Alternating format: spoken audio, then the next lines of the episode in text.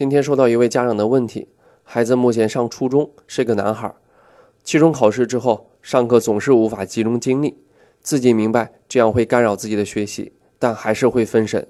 最近情绪呢也不太稳定，这位妈妈就找到我，问我该怎么办。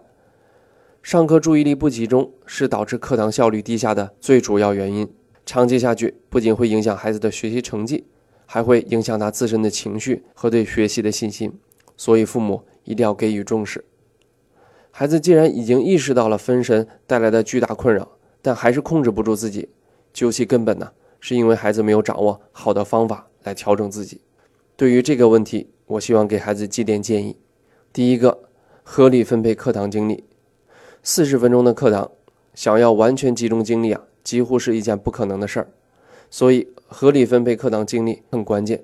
那么，怎么才算合理分配精力呢？用一句话来概括，就是在老师讲授课堂重点内容的时候，绝对不能走神；其他时间可以适当的进行放松。举个简单的例子，在数学课上，老师讲课的模式呢，基本是固定不变的。前十分钟做铺垫和引入，中间的二十分钟讲课堂重点的内容，最后十分钟做相应的课堂练习。中间的这二十分钟啊，无疑是整节课的黄金时间。需要高度集中注意力，课前和课后的二十分钟可以适当进行放松，偶尔走神儿也无妨，不会影响整堂课的听课效率。而且，一般有经验的老师上课，每当讲到重点内容，就会通过敲黑板的形式来提醒学生集中注意力。第二个，提高课堂参与度，参与度越高，注意力越集中。这个道理对课堂学习也是适用的。提高课堂参与度的办法有很多，这里分享一个我曾经用过的办法：积极回答老师的问题。老师上课的时候提任何一个问题，我都会强迫自己举手，即使答案拿不准也要举手，为的就是倒逼自己认真听课。类似提高课堂参与度的方法呢还有很多，比如盯着老师的眼睛看呐，等等。总之，课堂参与度越高，注意力就会越集中。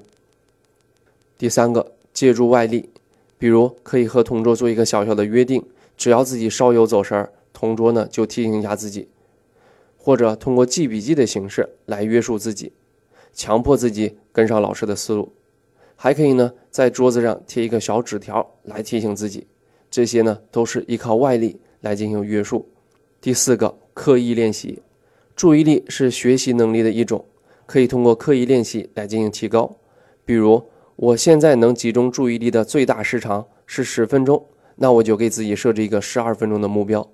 如果十二分钟的目标已经达到，而且没有任何难度，接下来就设置一个十四分钟的目标。等到十四分钟的目标达成，而且很轻松就能实现，就可以设置下一个目标了。